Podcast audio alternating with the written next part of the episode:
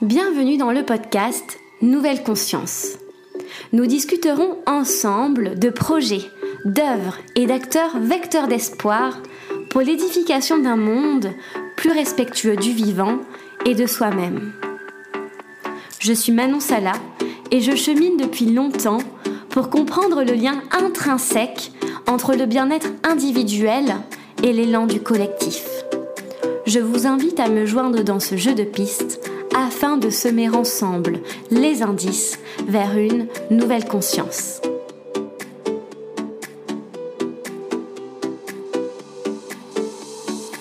Aujourd'hui, je reçois Julien Vidal au micro de Nouvelle Conscience.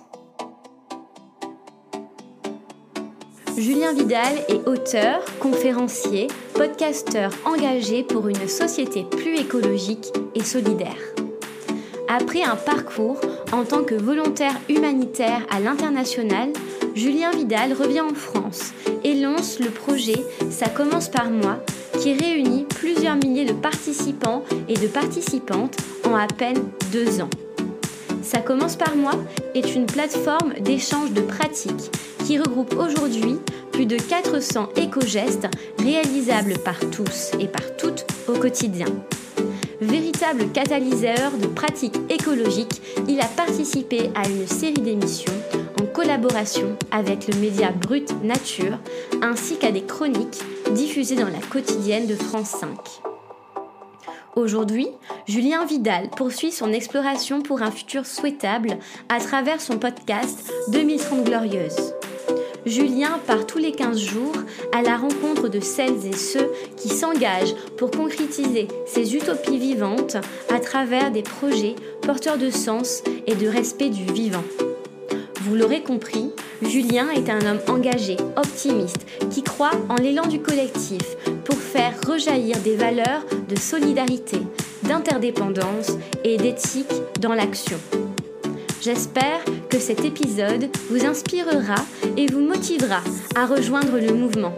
Je vous souhaite une très bonne écoute.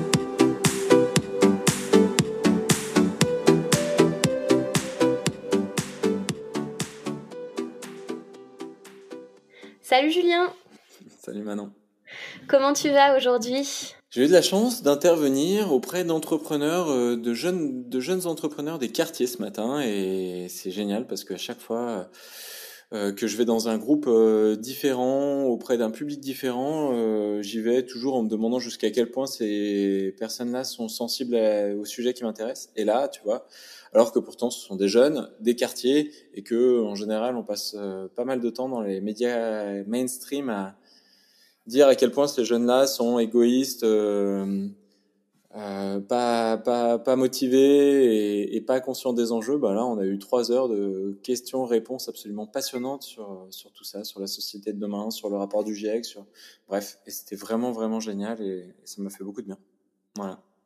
Et toi? Moi, je vais, je vais vraiment bien, merci. Je suis à Paris, là, je suis venue pour la marche euh, pour le climat qui a lieu euh, samedi. Ah, des copains et euh, donc, pareil, une bonne énergie. Donc, c'est chouette. On est tous les deux gonflés à bloc alors pour l'interview. On va dire ça. Super, ben c'est, c'est chouette en effet que tu puisses transmettre ces, ces, idées à tout type de public dans des contextes différents parce que voilà, ce sont des, des thématiques qui nous concernent tous et toutes et vraiment, euh, enfin, les rendre accessibles, ça fait aussi partie de l'enjeu, de les euh, familiariser à tout type de milieu. La première question que, que je voudrais te poser concerne la République du vivant. Donc on va rentrer euh, de suite dans le vif du sujet. C'est une proposition que tu fais dans ton nouvel ouvrage 2030 Glorieuse, où tu parles notamment de différents ministères euh, le ministère du temps, euh, du sens à l'emploi, le ministère du temps long. Est-ce que tu pourrais nous en dire un peu plus sur cette république qui, selon toi, permet de revenir à une vision vivante de la société? Donc, euh, c'est quoi Et une vision vivante de la société aussi, qu'est-ce que ça veut dire? Ouais, c'est fou de parler de tout ça parce que j'ai l'impression que c'était il, il y a déjà longtemps pour moi. Tu sais, quand on publie un livre, euh, en fait, euh, on parle un peu euh, à, soi-même dans le futur parce que le, le, livre, ça fait déjà quelques temps que je l'avais en tête. Je l'ai écrit vraiment, vraiment l'année dernière. Et bah, je dois t'avouer qu'au moment où j'ai formalisé ce projet, je l'ai soumis à mon éditeur, l'envie c'était d'arriver à faire en sorte de, parler des sujets qui me semblaient vraiment, vraiment primordiaux en anticipant de manière malheureusement un peu négative à l'époque les, les, élections présidentielles qui ont lieu là. J'avais peur en fait qu'on ne parle pas euh, d'écologie, qu'on parle pas de climat, qu'on ne parle pas de, démocratie renouvelée, qu'on n'essaye pas de remettre le citoyen au cœur de manière constructive de, voilà, de toutes ces questions qui font la société de demain et qui devraient être en fait euh, bah, au cœur du débat. Et cette peur malheureusement elle s'est confirmée. Euh, les élections, là, on est en plein dedans et euh, depuis des mois et des mois, il n'y a que 3% du temps de parole qui est consacré aux sujets climatiques et environnementaux. Et l'idée, c'était de dire qu'en fait, euh, et, et, je le dis parce que ça fait des, des, années que j'échange avec des personnes à ce sujet, que je, que je me renseigne, que je me forme, que je m'informe et, et que là, en particulier, avec mon podcast, puisque je suis podcasteur aussi, avec un podcast qui s'appelle 2030 Glorieuse, bah, ça fait depuis des années que je me rends, je me rends compte que, euh, en fait, toutes les solutions existent pour euh, faire en sorte que notre mode de vie, notre société se mette à la hauteur des enjeux écologiques et solidaires de notre siècle, et que ça passe notamment par euh, changer nos institutions politiques. Je m'emballe, ça y est. et, et, et, on parle souvent de sixième République. Moi, j'avais envie de la mettre vraiment sous le signe du vivant, cette République, parce qu'on a besoin de recréer des ponts avec le vivant dont on s'est désolidarisé et qu'on est en train d'exploiter sous toutes ses formes. Hein. Le vivant, c'est les autres êtres vivants, c'est les écosystèmes, mais c'est aussi les autres êtres humains, c'est nous-mêmes. Et donc c'est une, c'est une république qui, qui fait preuve d'humilité, si je devais le dire rapidement, et, et arrêter de tourner euh, autour du pot de cette réponse que je, je dois te donner. En fait, c'est une société qui se rend compte que le vivant, euh, c'est pas un prétexte pour continuer à vivre à peu près de manière euh, durable sur cette terre. C'est ce qui nous fait vivre, en fait. C'est ce qui, c'est ce qui nous relie à, cette planète, à ce vaisseau Terre, à tous les autres écosystèmes, les autres êtres vivants qui sont ici. Et ça serait du coup, voilà, cette, cette déclaration d'interdépendance et d'humilité qui nous permettrait de, de rester sur cette planète le plus longtemps possible. Voilà. Hmm. Et euh, comment, selon toi, on peut cultiver cette humilité, puisque euh, peut-être que euh, le, modèle dans lequel on s'inscrit, les messages qui sont véhiculés par ce système, tu parles notamment d'une opposition dans ton livre entre le mythe du self-made man, où on doit tout réussir tout seul en se mettant en avant, et toi, tu proposes justement un retour au collectif et à, à une horizontalité. Est-ce que c'est ça un peu l'humilité aussi, c'est recréer des liens et se mettre d'égal à égal avec toute forme de vie sur Terre? Ouais, entre autres, hein, t'as raison. Ça passe par beaucoup de choses, parce que je t'entendais parler et, effectivement, j'essaie même, tu vois, de réfléchir à, d'où vient l'humilité que j'essaie de porter, que j'essaie de, de, de, faire euh, croître aussi, de nourrir, hein, parce que c'est pas quelque chose euh, forcément d'inné ou en tout cas euh, notre société l'encourage pas. Et si euh, effectivement c'est de se rendre compte euh, à quel point, ben, je l'ai dit hein, et je le redis, on est interdépendant et que on, vient au monde avec plein d'acquis, plein de plein de choses qui sont laissées par les anciennes générations et c'est pas qu'une dette climatique, il y a plein d'innovations, il y a plein d'inventions, il y a plein de, de savoirs qui ont été partagés, consolidés. Euh, il y a aussi euh, sans doute la question de d'arriver à être suffisamment, comment je le, comment je le dirais, euh, conscient de soi-même euh, pour euh, s'abandonner aussi un peu, parce qu'en fait, il y a vraiment notre société, elle est nourrie à nos égaux, elle, est, elle est adressée à nos égaux, et, et c'est plus que ça, c'est des égaux, des égaux qui se percutent, qui, qui s'opposent, qui se font la compétition. Et donc, donc il y a, y a aussi de ça, tu vois, il y a aussi de se poser la question de de notre, de notre place sur Terre, de, de ce qui nourrit cet ego, de, de ce qui devrait l'apaiser aussi, et euh, que ce soit par une distanciation avec la surconsommation, avec le matérialisme, avec la compétition, ou aussi euh, une, une écologie plus intérieure, plus spirituelle. Je pense qu'il y a, un travail à faire aussi euh, qui, pour le dire simplement, devrait nous permettre de nous rendre compte que, en fait, le trou béant qu'on a en chacun de nous, il va pas se refermer en continuant bah, d'accumuler des possessions, des promotions, des richesses et en essayant de faire en sorte que les autres soient en dessous de nous pour avoir le sentiment d'être le plus grand possible. Au contraire, que, de se mettre au service de quelque chose qui nous dépasse, ça, nourrit autrement plus et ça nous permet de nous sentir encore plus épanouis. Mmh. D'accord. Oui, c'est vrai que bah là, tu fais la transition avec une, une, question que je voulais te poser. Tu dis que c'est important euh, dans ton livre euh, de faire un examen de notre conscience au quotidien et donc pour ça de, de voilà de revenir à une forme d'intériorité et de, de peut-être un ralentissement mais en tout cas prendre sa propre temporalité euh, à contrario euh, d'un modèle qui va toujours plus vite et qui nous sollicite constamment. Est-ce que pour toi justement euh, être plus en avec euh, en phase avec qui on est, avec nos inspirations profondes, ça permettrait de faire émerger des solutions bonnes pour un futur souhaitable? Hmm. Ouais, je fais un petit pas de côté sur ta question Manon. Et, et, et en fait, tu vois, moi je me mobilise pour, pour ces sujets écologiques pour le dire rapidement, mais qui est une écologie du vivant, donc qui touche euh, aussi les autres êtres humains et donc euh, qui forcément euh, a un, pendant social très très fort. Et, souvent le, premier, le premier piège dans lequel on tombe sur ces sujets, c'est de dire qu'il faut sauver la planète. Il faut sauver la planète, il faut sauver la planète, il faut sauver la Terre. En fait, la Terre, elle n'a pas besoin d'être sauvée. Hein, elle existe avant nous, elle existera après nous. Il faut en fait qu'on arrive à sauver les, les conditions qui permettront à l'humanité de vivre décemment sur cette Terre. Et donc, ça passe par aussi l'acceptation euh, que bah, c'est nous, les êtres humains, qui euh, sommes en train de tout détraquer et que très souvent, presque la meilleure des actions serait de ne rien faire. Et donc, euh, il y a souvent des études, enfin souvent non, assez rarement, mais de plus en plus, on entend parler, soit par des scientifiques, soit par des militants, de la nécessité de ralentir. Et donc, euh, il y a par exemple des, scientifiques qui ont euh, quantifié le nombre d'heures qu'il faudrait travailler pour arriver à faire en sorte que des pays euh, se mettent à la hauteur de ces engagements climatiques. Et en fait, on se rend compte que bon, bah, si on continue à polluer comme on pollue, à vivre comme on vit, il faudrait que plutôt que de travailler 35, 40, 50 heures par semaine, on travaille plutôt 10, 12, 20 heures par semaine. En fait, il faudrait ralentir. Et là-dessus, là, je regarde moi du coup euh, différemment des mouvements qui existent depuis assez longtemps, notamment le mouvement slow life. Euh, on a entendu parler de slow food, de, slow travel, etc., etc., qui, dans les voilà dans, dans, ces solutions qui sont mises en avant pour euh, nous permettre de, de nous remettre dans le dans le chemin du vivant, en fait, nous appellent largement à ralentir. Ceci étant dit, je reviens à un cas plus présent peut-être et plus personnel pour dire qu'on se retrouve tous et toutes dans, dans une roue de hamster. Hein.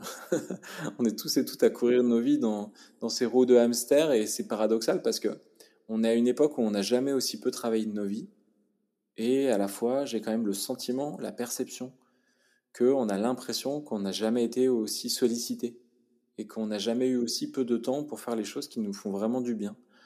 Parce que, en fait, on, on a notre euh, loisir, nos loisirs, notre temps où on pourrait faire les choses qui nous permettraient vraiment de nous épanouir, qui est cannibalisé par les écrans, par toutes ces sollicitations euh, qui étaient euh, il y a quelques années en arrière la simple télévision devant laquelle on passait en moyenne déjà nous les Français près de 4 heures et qui est aujourd'hui en train de devenir l'ordinateur à travers lesquels on est en train de se parler en ce moment, nos tablettes, nos smartphones, nos montres maintenant connectées, etc., etc.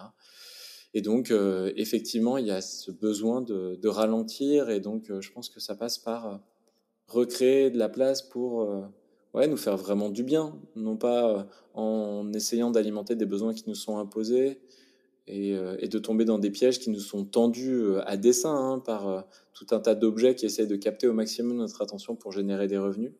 Mais au contraire, de créer des espaces voilà, libres d'écran, libres de sollicitations technologiques pour soit euh, mener euh, nos passions euh, culturelles, artistiques, sportives, ou que sais-je, soit même carrément nous ennuyer et donc dans ce cas-là avoir le temps de, ouais, de, pourquoi pas, méditer, écouter notre petite voix intérieure qui, qui, en fait, j'ai l'impression, se trompe assez peu, mais qu'on a complètement arrêté d'écouter et c'est aussi pour ça qu'on est souvent à attendre une crise, une, crise physique, une crise de santé, une crise mental pour, pour se rendre compte qu'il y a vraiment quelque chose qui tourne pas rond. Peut-être que si on arrivait à, lutter un peu contre ces sursollicitations, on aurait un petit peu plus de place dans nos têtes, dans nos vies, pour écouter nos voix intérieures, si on peut le dire comme ça.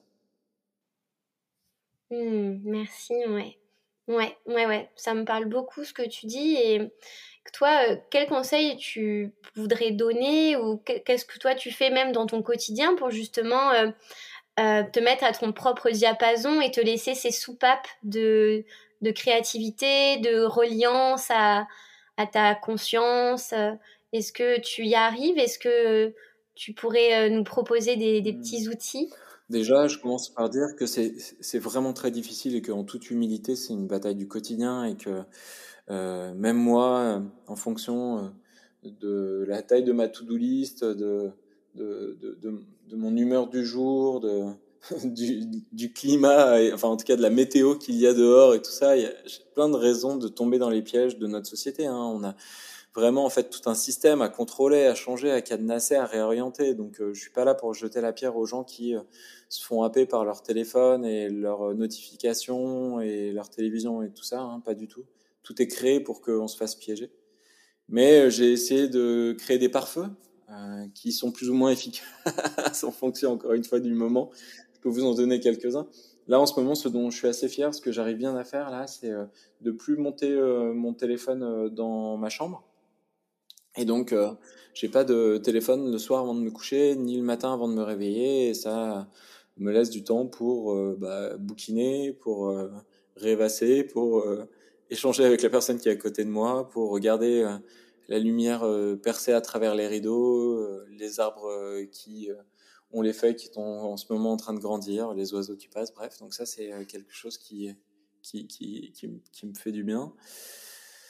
Et après, euh, c'est euh, de mon côté essayer de euh, faire en sorte qu'il y ait le maximum de, de temps passé dans la nature. Donc j'habite en ville, c'est pas tout le temps évident, mais j'ai un parc à côté de chez moi, des rivières, des fleuves. Donc ça, c'est ces connexions avec le vivant que j'essaie de, rendre les plus régulières possibles. Idéalement même de pouvoir prendre un, un train et puis d'aller directement à la montagne, parce que j'habite pas loin de la montagne et ça, ça me fait vraiment vraiment du bien.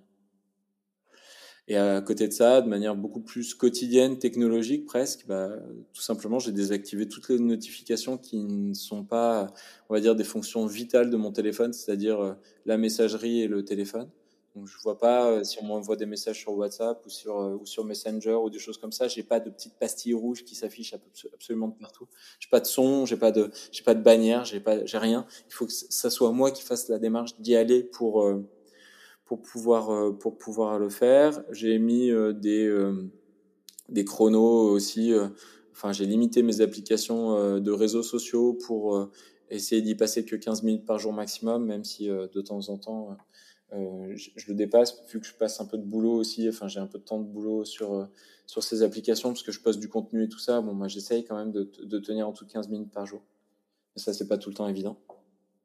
Enfin voilà, il y a plein de petites, euh, plein de petites barrières. Il faudrait que ce soit en fait beaucoup plus efficace. Hein. Il faudrait que euh, j'ai un téléphone euh, comme le bon vieux Nokia 3310 qu'on avait à l'époque. Il faudrait que j'arrive à faire en sorte que mes films ne soient pas sur l'ordinateur le soir pour pas à nouveau être, devant un, autre écran, privilégier les, les livres et les, et les, et les jeux de société et tout ça. J'y arrive pas encore tout le temps, tout le temps. Ouais, ouais, c'est vraiment euh, par étapes. On peut peut-être se dire qu'on ne peut pas changer du tout au tout, mais il y a des euh, transitions, des transitions comme ça. Et là, ce que tu viens de proposer, je pense que c'est tout, c'est accessible à, tout le monde. C'est ça, c'est pour ça que je le proposais comme ça, ouais. Ouais, ben merci.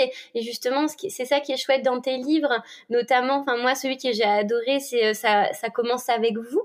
Euh, voilà, où vraiment tu proposes plein d'idées, enfin avec des bucket lists, enfin des listes de, de, choses à cocher, des, dans tous les domaines, et tu montres aussi euh, euh, voilà l'importance euh, d'imaginer des nouvelles formes de de pas de si de résistance finalement. Ça tu l'as créé toi-même en, en, créant tes propres barrières en fonction de tes besoins. Ben tu parles notamment du, euh, du rôle de l'imagination le, le, pouvoir des utopies pour pour justement créer une une forme de société euh, voilà plus vertueuse. Est-ce que pour toi la crise écologique c'est aussi une, un défaut c'est dû à un défaut d'imagination, c'est également une crise des, nouveaux idéaux, une crise des idées qui vont vers un, sens mauvais pour nous et pour le vivant.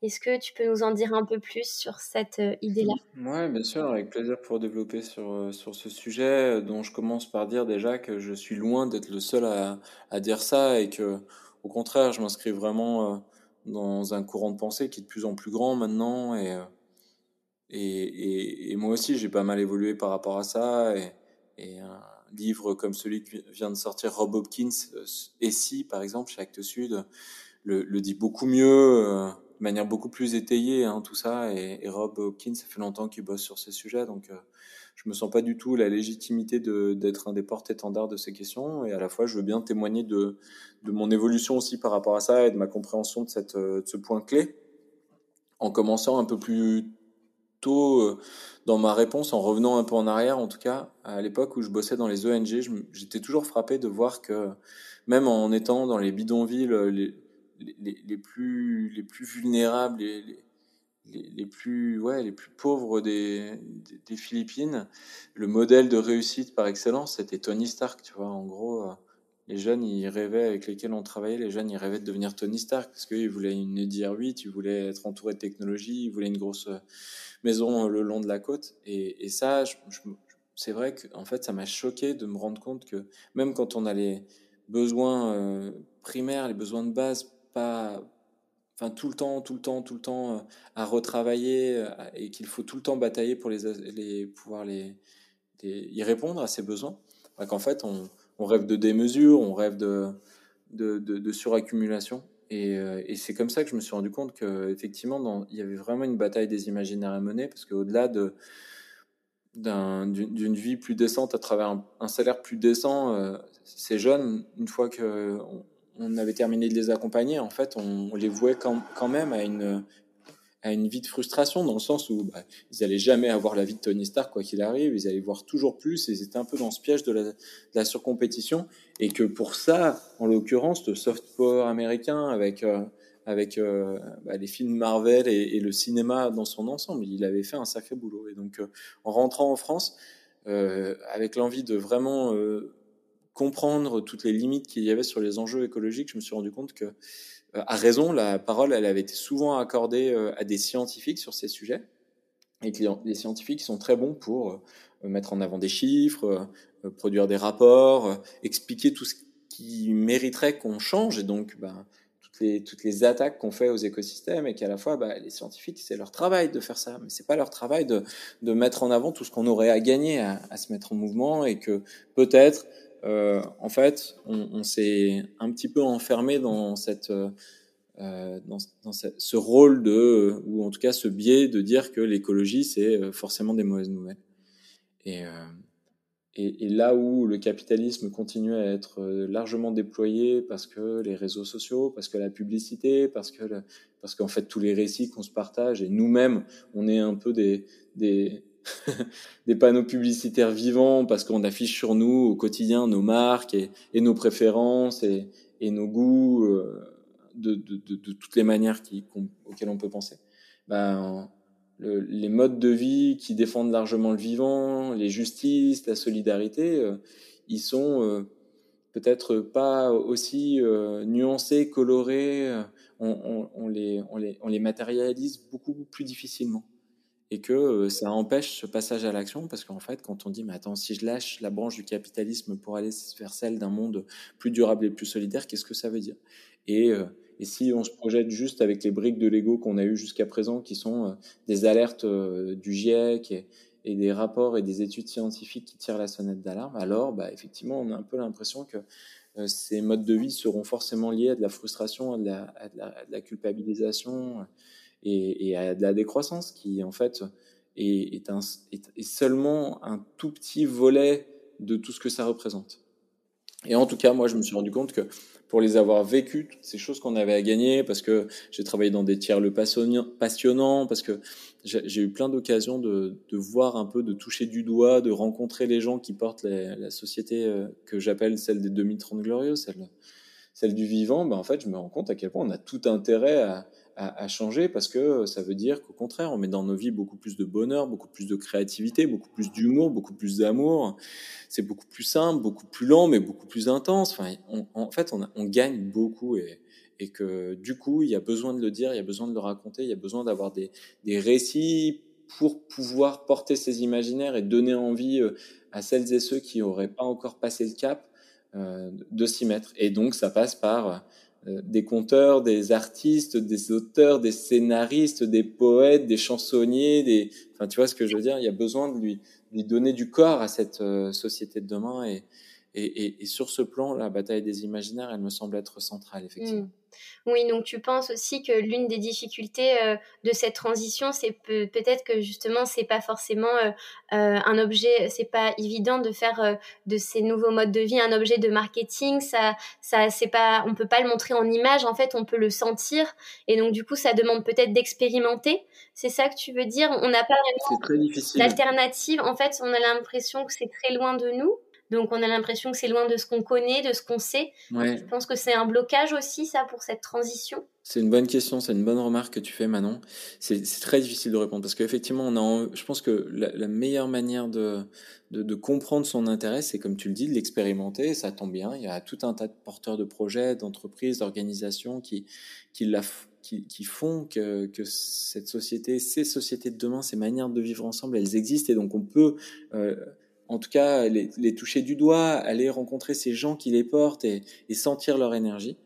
Et à la fois, je pense qu'on, mais ça c'est une ligne de crête pas évidente, mais on peut quand même utiliser un peu les, armes du capitalisme et les dévoyer, tu vois, ce serait une sorte d'aïkido, reprendre cette violence-là et la détourner dans le sens qui nous intéresse, parce que, euh, tu vois, les réseaux sociaux, quand je vois sur Instagram qu'il y a de plus en plus de personnes qui mettent en avant euh, le mode de vie vegan, euh, les fripes ou végétariens ou, les tiers-lieux ou, le voyage à vélo plutôt que le voyage en avion. Je me dis que tu vois, dans ce combat des imaginaires, il y, a, aussi ces, ces, tendances qui arrivent et qui s'imposent, à condition de de pas tomber dans ce piège d'un capitalisme qui viendrait verdir en fait ses, ses vraies convictions, les, les, les, rendre un peu trop simplistes et, et, continuer le jeu de la suraccumulation, de, du, trop plein et, et, qui viendrait dévoyer tout ça. Il faut faire très attention parce que malheureusement, j'ai l'impression que la, grande force du capitalisme, c'est de,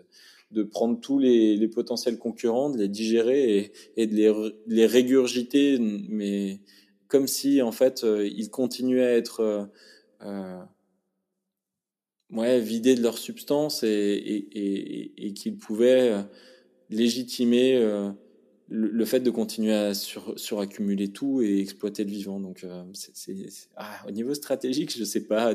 C'est un jour oui, un jour non. Tu vois, un jour tu me poses la question, je te dis que c'est une bonne idée de, de continuer à être présent sur les réseaux sociaux et c'est pour ça que j'y suis. Et le lendemain, je me dis que je vais tout arrêter et que ça me saoule de dépendre de, de d'intelligence artificielle ou de ou d'algorithmes sur lesquels j'ai aucun contrôle et que je passe des heures sur des écrans pour en fait toucher de moins en moins de monde parce que bah, il y a des personnes à l'autre bout de la planète qui ont décidé que les questions politiques, sociales et écologiques en fait elles pourraient pas être mises en avant en premier sur les réseaux sociaux. Ouais, tu sens que les algorithmes ont, vraiment un peu rayé euh, ces, ces thématiques, ouais, ouais, Complètement. Bah t'imagines en quand je commence sur ces sujets en 2017, 2018, euh, la page de Ça commence par moi, elle passe sur Facebook à l'époque de, de, quelques centaines de personnes à près de 100 000 personnes. Je faisais des posts des fois qui étaient vus par 2, 300, 500 000 personnes. Il y avait des milliers de commentaires, d'interactions, enfin de likes à minima. C'était fou quoi. Et là maintenant, euh, bon, Facebook étant Facebook est, est, bien boudé, mais même sur Instagram et tout ça, c'est, enfin, quand je vois quand je compare le travail même des influenceurs, enfin des personnes les plus actives sur les réseaux sociaux, euh, sur les sujets qui m'intéressent, et derrière les, influenceurs et, influenceuses mode, euh, fashion ou j'en sais rien, je, quand je vois la, différence euh, de likes, de d'interaction, je, me dis que c'est fou, quoi. Je me dis que c'est fou. Ouais, c'est vrai que c'est un petit peu injuste. Ouais, je suis d'accord avec toi. C'est voilà, comme tu dis, le fait qu'on dépend de voilà d'une machine de codage.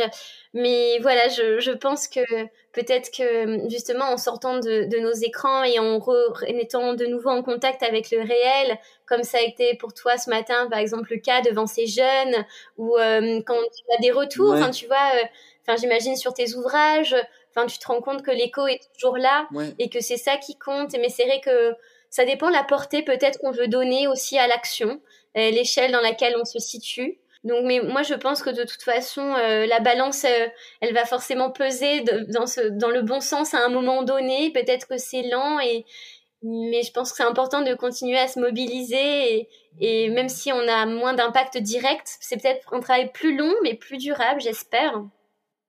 Ah oui, non, mais c'est sûr. Et ça revient à ce qu'on disait sur l'ego aussi. Hein. Si on le fait, même s'il y a toujours une part d'ego, euh, parce que ça, c'est sain aussi, c'est ce qui nous, c'est ce qui nous met en mouvement. Euh, moi, en tout cas, je fais pas ça pour. Euh, je, je pourrais pas faire ça si c'était une question de visibilité et de et de nombre de likes ou de choses comme ça. Ça, ça, pourrait pas marcher sur le sur le très long terme. Vu qu'on court un marathon sur ces questions-là, euh, ça nous remplisse autrement. Et donc, euh, pour, pour ça, il y a. Ouais, c'est ça. Ouais, ben, tout à l'heure, tu disais qu'être écolo, ça rendait heureux. Tu l'as même écrit dans, dans un de tes livres. Est-ce que tu peux nous en dire euh, un peu plus sur ça? Parce que, donc, on parlait, euh, ben voilà, pour faire le lien aussi à ces idées de modèles qu'on a peu.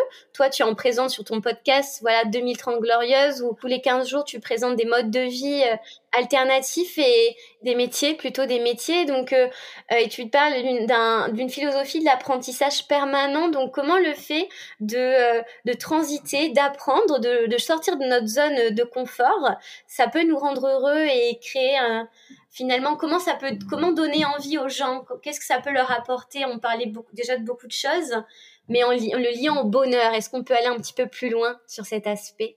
Parce que tu parles de sortir de sa zone de confort, et c'est vrai que quand on doit changer euh, nos habitudes, il y a forcément cette, euh, cette, remise, cette remise en question de notre confort, et, et à la fois,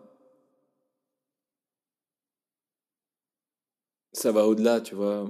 Moi, en tout cas, le fait de faire ce que je suis en train de faire, c'est c'est bien plus que de sortir de ma zone de confort. C'est d'essayer d'écouter vraiment qui je suis au plus profond et, de, cette pulsion de vie qui fait qu'on est chacun et chacune unique. Et, et je dis pas que c'est confortable, hein, parce que on nous a tellement appris à ne pas nous écouter, à, à jouer un rôle, à porter un masque et, à essayer d'être tous et toutes euh, des, des, candidats euh, un peu interchangeables pour correspondre au, milieu du travail que, que oser enlever un peu cette carapace et désapprendre enfin tout ce qu'on nous a appris à l'école ou presque tout, ça, ça secoue et c'est pas évident.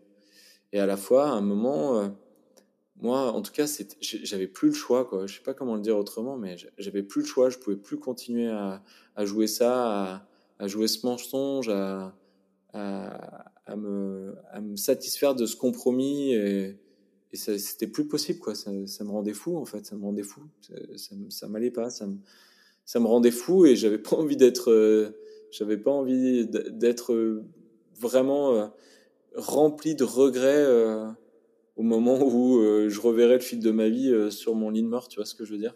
Donc donc c'était j'avais j'avais pas le choix j'avais pas le choix et et, et au moment où j'ai décidé que bah, cette voie j'avais vraiment envie de la, de la creuser, de la poursuivre et donc l'écouter, la, la voix que j'avais à l'intérieur de moi.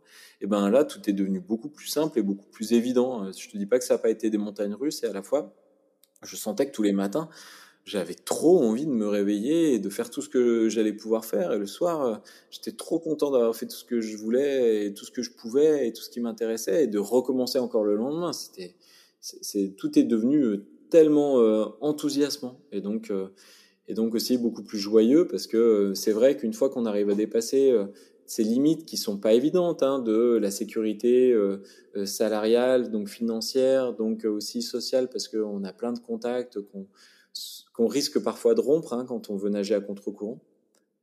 Et à la fois, ça fait tellement du bien. On se regarde dans la glace le matin et on se dit, mais en fait, ouais, je suis là pour ça, je le sens au plus profond de moi et j'avais, j'avais plus d'autre choix que de, que de le faire. Après, tu vois, je te dis tout ça comme si c'était hyper sérieux. Et, euh, et d'un autre côté, j'aurais pu te répondre en disant qu'en fait, euh, c'était aussi un peu une culture de la, une culture du, du pas de côté et de, et de la recherche du dérisoire et, de se rendre compte que, tout ce qu'on fait, en fait, c'est, à la fois très important et à la fois complètement, complètement, complètement illusoire, justement, et, presque inutile. Et donc, il faut aussi reconnaître cette inutile et pas surcharger. Moi, j'avoue que je cultive beaucoup l'humour, euh, l'humour au, second, troisième, quatrième degré, l'humour noir, et, que je, rigole aussi beaucoup de ma propre posture, tant euh, parfois être trop sérieux par rapport à tout ce qu'on fait, se mettre trop de pression, c'est aussi euh, la meilleure moyen d'échouer. Et je pense que il y a aussi euh, beaucoup de loufoque dans nos vies et il faut l'accepter et, ça et ça aussi ça fait beaucoup de bien. Donc c'est pas évident parce que c'est je fais une réponse un peu schizophrène, c'est à la fois tout est très important et à la fois euh, on s'en on s'en fout complètement quoi. Et je pense que ça fait du bien d'arriver à se dire un peu les deux de, de, de temps à autre. Ouais, de pas trop se prendre au sérieux. Ah ouais, ouais, ouais. À la ouais. fois, j'ai l'impression que tout ce que je fais est hyper important et que, et que j'ai pas du tout envie que les générations d'après euh, soient capables de dire Mais toi, t'as fait quoi et, Tu savais et t'as rien fait. Et ça, ça, ça, me, ça me briserait le cœur de les regarder et de pas justement être capable de maintenir leur regard.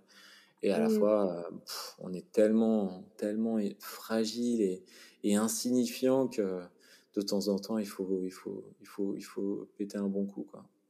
ouais, ouais, ouais, faut le dire simplement. Euh... Ouais, t'as raison, hein, c'est ça. Euh... Et enfin voilà, pas trop se prendre au sérieux et se dire que voilà, on n'est que de passage. Et peut-être comme, enfin, tu soulignais un point très important. Toi, toi tu l'as fait parce que c'était euh, vital pour toi, enfin, c'était euh, important. La question que je me pose, c'est, tu vois, on n'a pas tous les mêmes degrés, on, on se fixe pas tous les mêmes critères. Et donc peut-être que ce dont on parle là, il y a des gens qui vont se dire ouais, mais je m'en fiche en fait et c'est pas important pour moi. Donc euh, peut-être que ça fait aussi partie de, tu vois, du jeu, de les écouter et, et hum, sans vouloir les faire changer d'avis, mais en leur proposant euh, de nouvelles lunettes et après ils les prennent s'ils en ont envie et puis sinon ben. Ouais, je le dis souvent moi. Si encore, tu vois, on décidait vraiment d'avoir une, conversation profonde, étayée sur euh, la crise climatique, par exemple, et, et que en tant que société, on se disait, bah allez, qu'est-ce qu'on fait vraiment? Et qu'il y a des personnes qui arrivaient en me regardant encore une fois droit dans les yeux et qui me disaient, moi j'ai vraiment réfléchi, j'ai pesé le pour et le contre, et je préfère mille fois que ça soit Las Vegas en France dans les 30 prochaines années, qu'on nique la planète une bonne fois pour toutes, mais au moins on en aura bien profité, et plutôt que des gens qui se cachent derrière des, des excuses, des prétextes, des, qui, qui, qui copie-collent des choses qu'ils ont entendues à la télévision et à la radio et qui, oui. qui osent pas en fait vraiment, euh, ben voilà, creuser et se faire une, une opinion propre et ensuite l'assumer. Après, j'aurais quand même tendance à avoir malheureusement tel, encore trop de foi dans l'humanité pour penser que la majorité des gens euh, aurait tendance à penser au, bien-être d'autres personnes à l'autre bout de la planète ou euh, à celui des générations futures. Mais de se poser la question et donc aller, c'est ça qui est aussi de temps en temps un peu frustrant. Là, ça pique hein, quand on, on essaie de se poser vraiment des questions et qu'on dépasse les raccourcis que nous a offert la société, dans lesquels on, enfin, on, auxquels on s'est habitué, donc euh, dans lesquels au bout d'un moment on se complaît. Euh, voilà, se secouer et, comprendre les enjeux et, aller jusqu'au bout de tous ces pourquoi pour vraiment être euh, fier et serein par rapport à la réponse qu'on apporte sur le moment M, hein, parce qu'en plus c'est changeant, euh, ça c'est pas évident. C'est pas évident, mais de faire ce travail derrière de bah en vrai je m'en fous et, et allez euh, ok je m'achète mon SUV et, je continue à faire mes week-ends en Europe en avion bah ok ok t'as décidé t'as gagné t'as le droit mais tu l'auras vraiment décidé. Ouais, un choix vraiment en profondeur, un choix du cœur et, et comme on disait tout à l'heure, euh, ça demande voilà de prendre le temps de, de... en connaissance de cause. Ouais. non, mais ça me fait penser à tellement de situations personnelles et maintenant tu vois tu m'as donné des idées de quoi leur répondre au sein même de notre cercle proche on peut avoir des exemples où on est un peu euh, démunis quoi sur quoi leur dire et et en fait les laisser vivre et c'est eux qui qui ont le pouvoir aussi sur euh, l'impact de leurs décisions, sur nous tous. Ouais, et à la fois aussi, il faut reconnaître hein, que quand euh, on, a ces réactions, en fait, en fait, il faut aussi reconnaître notre impact à nous. Si on a ces réactions, c'est parce que justement, en fait, les, euh, les personnes qui réagissent comme ça, on, on, les, on les fait se confronter à elles-mêmes parce que elles nous voient bouger et donc bah, elles se voient aussi immobiles par rapport à ça et, et elles nous voient peut-être plus épanouies, plus vivre plus intensément, et donc elles se rendent compte qu'il y a sans doute le soir cette petite voix qu'elles, elles n'osent pas écouter, et, donc ça, ça les gêne, et donc euh, parfois on a des réactions épidermiques parce que je pense que les gens ils sont d'une certaine manière un peu jaloux aussi de, de notre mise en mouvement que eux ils n'arrivent pas à concrétiser, donc il faut aussi faire preuve d'empathie. En gros c'est ça que j'essaie de dire. Je pense qu'il faut aussi faire preuve d'empathie et et, et, et, pas tout euh, Ouais, et pas tout mettre sur le dos de ces personnes parce que ben, malheureusement, elles sont prises dans un piège auquel elles n'arrivent pas à renoncer. C'est pas aussi simple tout le temps, mais, mais c'est aussi ça. Je pense qu'il y a, peut-être de ça. Ouais, oui. Et puis, euh, ouais, ouais, ouais. Après, ces personnes, je crois qu'elles ne savent elles-mêmes pas qu'elles font partie d'un piège ou, tu vois, parce que pour elles, euh, Bon voilà, ce serait encore une longue discussion, mais en tout cas, c'est nous qui sommes les rabat-joie, qui comprenons rien, et c'est peut-être le cas pour beaucoup de personnes, euh, euh, enfin la majorité peut-être des, en tout cas des influenceurs. Mais euh, donc ouais, je sais pas si eux peuvent le voir de cette façon, ou en tout cas maintenant, ça peut peut-être changer. C'est sûr. Et si on est de plus en plus nombreux et que les les, indices de réussite de notre société changent et que bientôt, en fait, aller à Hawaï pour faire quelques photos, ça paraîtra complètement ringard, bah, c'est sûr que là, on aura plein de personnes qui diront bon, c'est vrai, c'est vrai, c'était ringard, je suis content de changer et voilà, tu vois. En fait, en gros, moi, je trouve que dans une société qui change, en fait, où, on a des modes de vie qui vont potentiellement être radicalement différents, dans cet interstice, oser faire en sorte qu'il y ait le maximum de personnes qui se positionnent à nouveau, qui puissent, qui peuvent redresser la tête, qui, qui, qui, qui peuvent s'approprier les changements et décider de là où, vers quoi on va, c'est vraiment, vraiment, vraiment primordial. Et moi, c'est à ça que je travaille. On doit accepter qu'il y en aura sans doute encore quelques-uns euh, qui, euh, en fait, euh, auront dit bah moi j'étais un suiveur du monde d'hier, je serai un, un, suiveur du monde d'après, et puis et puis c'est comme ça, et puis voilà. Bon bah allez, hein, tant pis, tant pis, on aura nous fait le maximum qu'on pouvait pour essayer de faire en sorte qu'il y ait d'autres tendances qui, qui émergent et que et qu'il y ait le maximum de personnes qui puissent se positionner par rapport à ça. Bien sûr, on va conclure euh, ce, cet épisode, en tout cas cette discussion, avec une phrase qui, je trouve, se, vraiment euh, permet de résumer ce qu'on vient de dire. C'est euh, les utopistes sont des résistants de la vérité. Donc c'est une phrase de Emmerich Caron. Caron, Emmerich Caron. Caron, pardon, je l'ai prononcé à l'américaine, la version un peu. Caron. Caron. voilà, c'est-à-dire, même si c'est des idées qui peuvent paraître euh, voilà des utopies euh, vivantes. En tout cas, elles, sont elles sont vivantes, donc euh, elles peuvent se concrétiser. J'aimerais te poser la dernière question du podcast, Julien, sur la nouvelle conscience, ce que ça signifie pour toi? Ma définition de la nouvelle conscience? Je crois qu'on pourra vraiment dire qu'on a une nouvelle conscience quand on refera corps avec le vivant. les 2030 glorieuses, c'est, ça sera l'époque où où on se rend compte de notre interdépendance et on a, on a conscience de, ben, de, faire partie d'un système euh, éminemment complexe dont on est euh, seulement un, un, rouage. Voilà. Je pense que c'est la, la définition la plus, euh, la plus limpide, la plus courte que j'ai eue jusqu'à maintenant. Donc merci Julien pour ton temps pour, euh, pour ton énergie. Merci à toi Manon. On peut te retrouver sur tes réseaux. Donc ça commence par moi sur Insta, euh, sur Facebook, sur ton site internet où tu as répertorié 300, euh, ben, maintenant il y en a plus de 400, donc des actions pour agir au quotidien. Et plus ton nouveau livre 2030 glorieuses utopies vivantes qui est le quatrième je crois. En tout, trois autres. Donc voilà, on peut trouver assez facilement. Et puis dans plein de podcasts sur YouTube. Merci pour votre écoute. Si ce podcast vous a plu, la meilleure façon de le soutenir est de lui laisser 5 étoiles sur iTunes et sur Apple Podcasts. N'hésitez pas également à me laisser un commentaire et à me suivre sur la page Instagram Nouvelle Conscience Podcast. Vous pouvez aussi m'écrire. Je suis toujours ravie de vous lire, de vous répondre et de partager avec vous des idées, des réflexions autour de ce projet de nouvelle conscience. Je vous dis à la semaine prochaine. En attendant, Prenez soin de vous et à bientôt